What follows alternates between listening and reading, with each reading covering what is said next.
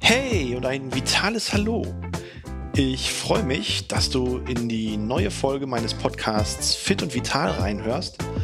Und heute wird es zur Abwechslung mal ein wenig technisch. Denn in dieser Folge möchte ich mit dir mal über das Thema EMS-Training sprechen. Hast du schon mal davon gehört? EMS-Training? Was ist denn das eigentlich?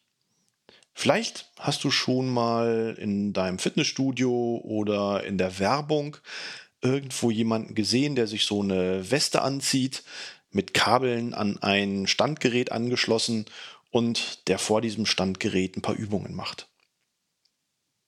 Kurz gesagt, hast du an der Stelle EMS-Training beobachtet. Und EMS steht an dieser Stelle für Elektromyokard Stimulation oder einfach ausgedrückt elektrische Muskelstimulation.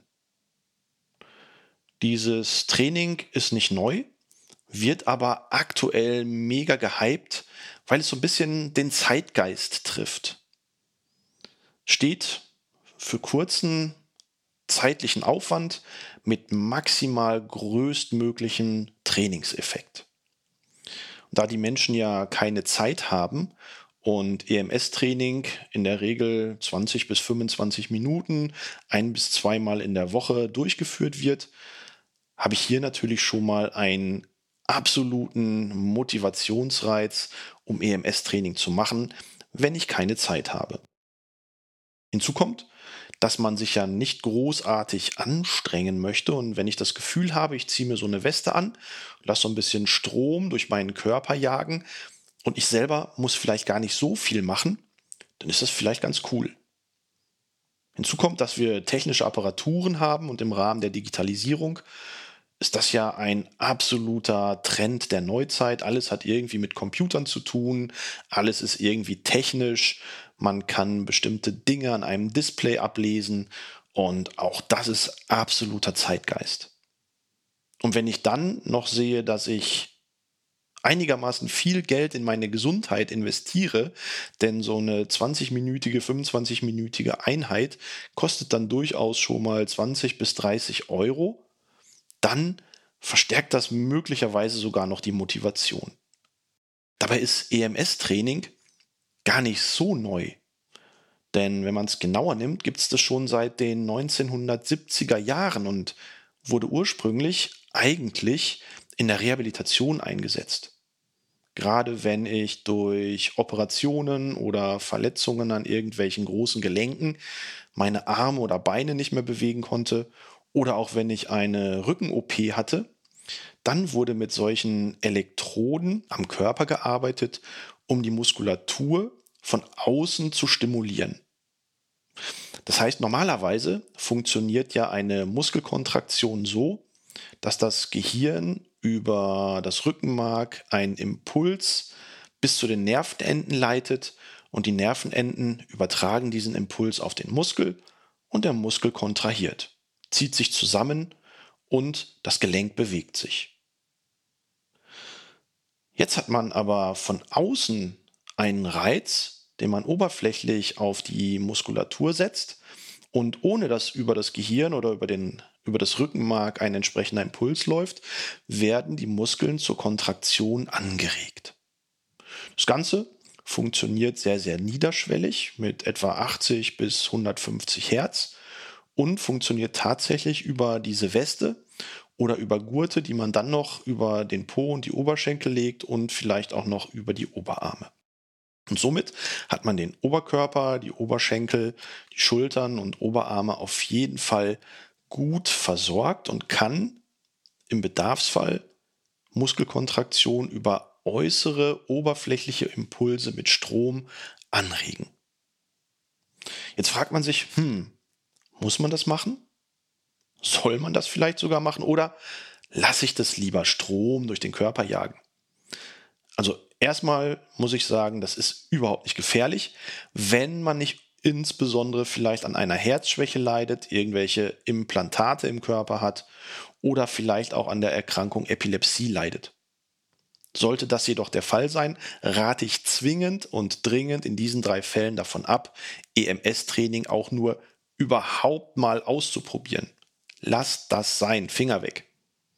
Ansonsten ist im EMS-Training aber tatsächlich ein Trend, der sich auf der Basis dieser therapeutischen Maßnahme aus den 1970er Jahren zu einem absoluten Lifestyle-Fitness-Trend der Neuzeit entwickelt hat.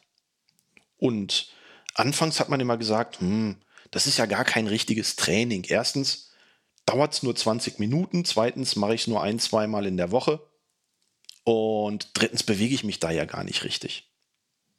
Das stimmt tatsächlich, weil das ursprüngliche EMS-Training war ganz oft mit einer statischen, haltenden Position verbunden, wo die Muskulatur angespannt wurde, für 15, 20 oder 25 Sekunden die Position gehalten wurde. Das heißt, die Muskeln wurden auf Spannung gebracht und dann hat man die Position wieder aufgelöst. Das moderne EMS-Training ist aber dynamisch. Das heißt, du kannst sogar mit kleinen Handgeräten wie einer Hantel oder einem Theraband oder einem Medizinball in Bewegung die Kontraktion der Muskulatur, die du in Bewegung hast, durch den elektrischen Impuls sogar noch verstärken. Und somit hast du insbesondere bei Untrainierten tatsächlich einen Effekt. Und zwar steigerst du wirklich auch in dieser kurzen Zeit etwa 25 Prozent deine Kraft. Und das ist vergleichbar tatsächlich mit einem hochintensiven Kraftausdauertraining für etwas mehr als 30 Minuten. Jetzt ist natürlich die Frage, okay, wenn sich das bei Einsteigern so messen lässt, ist das dann ursprünglich auf das EMS-Training zurückzuführen oder hätte das möglicherweise ein anderes Training ein Krafttraining, ein Fitnessgymnastik, ein Yogakurs, ein Pilateskurs, ein Rückenkurs, was auch immer, schwimmen gehen, ähm, hätte das diesen Effekt auch ausgelöst. Und diese Frage, da müssen wir jetzt tatsächlich auch noch mal ein bisschen differenzierter drauf schauen. Diese Frage können wir so ad hoc aktuell gar nicht beantworten.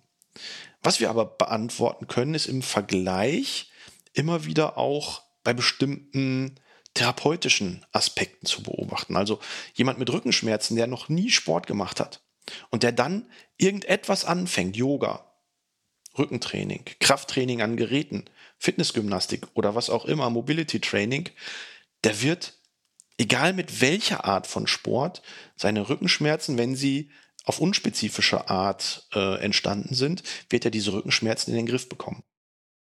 Gleiches vermutet man auch, wenn man bei Untrainierten, egal was für einen Sport beginnt, dass sie gerade am Anfang natürlich deutliche Entwicklungen dokumentieren können. Und so lässt sich auch erklären, warum gerade bei Untrainierten das EMS-Training 25% mehr Kraft entwickelt, weil sie ja auch im Rahmen des EMS-Trainings mit Handeln in dynamischer Bewegung Muskelkontraktion haben.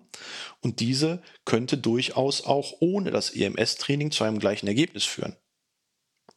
Am Ende des Tages ist mir aber als Sportwissenschaftler egal, über welche Sportart, über welche sportliche Aktivität die Menschen in Bewegung gebracht werden. Hauptsache ist, wir haben überhaupt mehr Bewegung in unserem Alltag, überhaupt mehr Menschen, die sportlich aktiv sind.